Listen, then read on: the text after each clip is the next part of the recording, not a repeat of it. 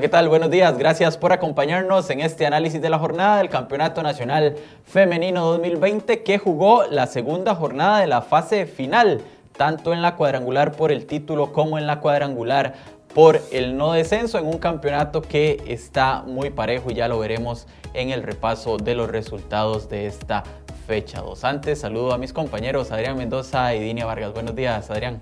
Buenos días, Hermes. Buenos días, Dini. A todos los que nos acompañan en este análisis de la jornada del fútbol femenino, que como bien lo decía Hermes, luego de dos jornadas, este, los cuatro equipos eh, que están peleando por el título están empatados con con tres puntos y es la diferencia de goles lo que marca la diferencia y deja como líder al equipo de Liga Deportiva La Jolense. Muy parejo este inicio de la segunda fase. Hola Dinia, buenos días. Buenos días, Adrián. Buenos días, Hermes. Buenos días, Adrián. Y buenos días a todos los amigos de Cervey.com. Sí, eh, dos fechas que han estado cargadas de muchos goles, de muchas situaciones, expulsiones y bueno, se ha presentado bastante emocionante lo que es esta cuadrangular, especialmente si tomamos en cuenta la parte que va a definir el título nacional.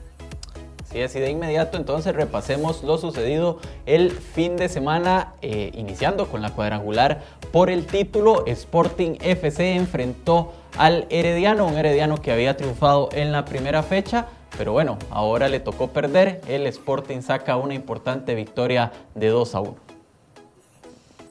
un resultado importantísimo para el cuadro de Sporting, ¿verdad? Tomando en cuenta su, sus ganas o su, intención de lo que es pelear el título nacional y bueno, saca una victoria vital contra Herediano gracias a los goles de Fabiola Villalobos, una de, penal y Fernanda Chavarría.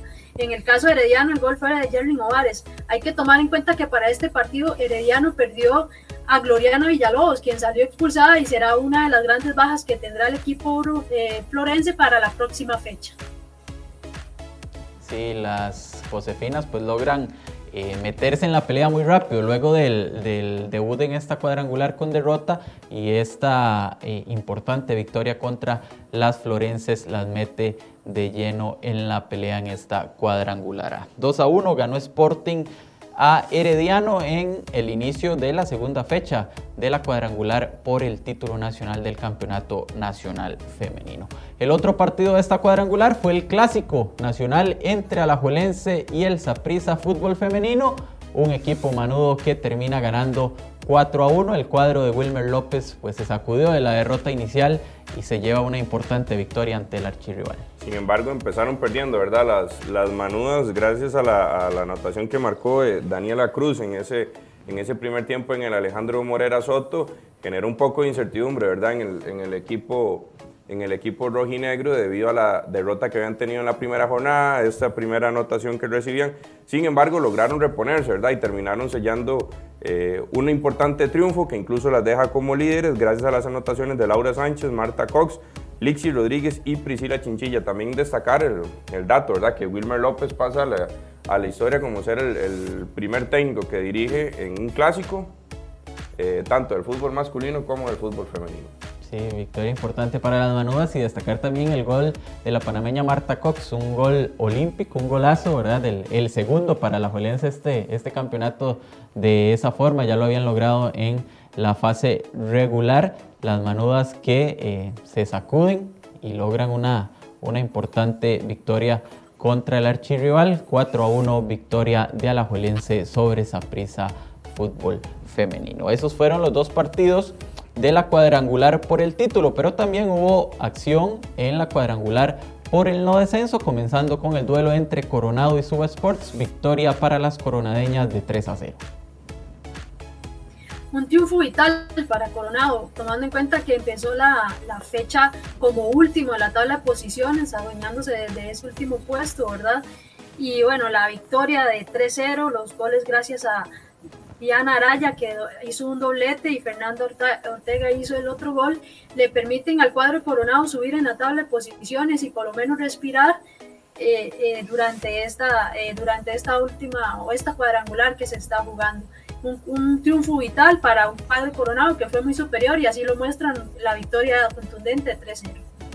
Sí, importante victoria. Recordemos que en esta cuadrangular por el no descenso se mantiene la tabla acumulada, lo que hicieron los equipos en la fase regular, más lo que consigan en esta cuadrangular. Ya lo veremos más adelante con el repaso de las tablas de posiciones. Victoria de Coronado sobre Suba Sports 3 a 0 y la fecha concluyó con el partido entre Municipal Pocosí y Dimas Escazú. Dimas logra una victoria ajustada de 3 a 2, pero lógica tomando en cuenta lo que han hecho cada equipo en el torneo.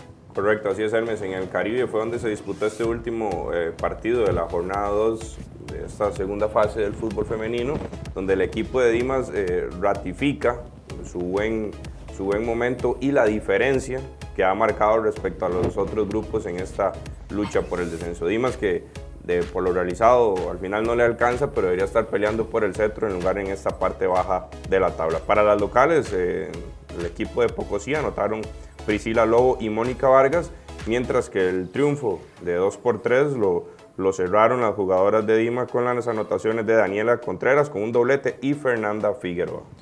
Sí, eh, Dimas que bueno, se quedó, como lo decíamos en programas anteriores, se quedó fuera de la lucha por el título eh, por diferencia de goles, con los mismos puntos de Sporting en esa pelea por el cuarto lugar. Al final les tocó ser quintas y les toca pues disputar esta cuadrangular, pero no tienen ninguna, eh, ningún peligro de descender después de esta temporada. Estos fueron los resultados de la jornada 2 de la fase final del Campeonato Nacional Femenino y así están las tablas de posiciones en la cuadrangular A, la cuadrangular por el título, la Juelense es líder con tres puntos. Los cuatro equipos tienen tres puntos, pero el acomodo, como lo decía Adrián al principio, se da por la diferencia de, de gol. Alajuelense tres puntos, más dos en la diferencia de anotaciones. Herediano con tres puntos y cero. Saprisa con tres puntos y menos uno. Y Sporting también con tres puntos y menos uno, igual que el cuadro morado. Mientras en la cuadrangular B por el no descenso, Dimas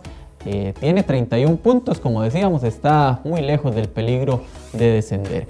Eh, la diferencia es mucha con el resto de los rivales. Coronado tiene 10 unidades, Suba Sports está con 10 y el Municipal poco sí está en el fondo de la tabla con apenas 7 puntos. En cuanto al tema de las goleadoras, Carla Villalobos sigue como líder con 16 tantos. Fernanda Figueroa de Dimas eh, se le acercó, ahora está con 15 y después vienen las manudas Priscila Chinchilla y María Paula Salas, una con 12 y la otra con 10 anotaciones. Se viene la fecha 3 en ambas cuadrangulares. La cuadrangular por el título se jugará los dos partidos este sábado 31 de octubre. Sporting recibirá a la Juelense a las 2 de la tarde. Este partido en el estadio Ernesto Romoser y el Herediano recibirá al Saprissa Fútbol Femenino a las 5 de la tarde. Interesante el dato de este partido. Herediano no contará con Gloriana Villalobos, que salió expulsada, y Saprissa tampoco contará con su goleadora, Carolina Venegas, quien recibió la tarjeta roja, quien fue expulsada en el clásico contra la Juelense del fin de semana. Mientras tanto, eh, los partidos de la cuadrangular B por el no descenso, este viernes Dimas Escazú enfrentará a Suba Sports a las 8 de la noche y para el domingo primero de noviembre a las 9 de la mañana el municipal Pocosí enfrentará a Coronado. Esta será la jornada 3 de las dos cuadrangulares, una por el título y la otra por el no descenso. Gracias Adrián, gracias Dini, gracias a todos ustedes por acompañarnos. Recuerde que toda la información la puede tener en crhoy.com y a través de nuestras redes sociales. Buenos días.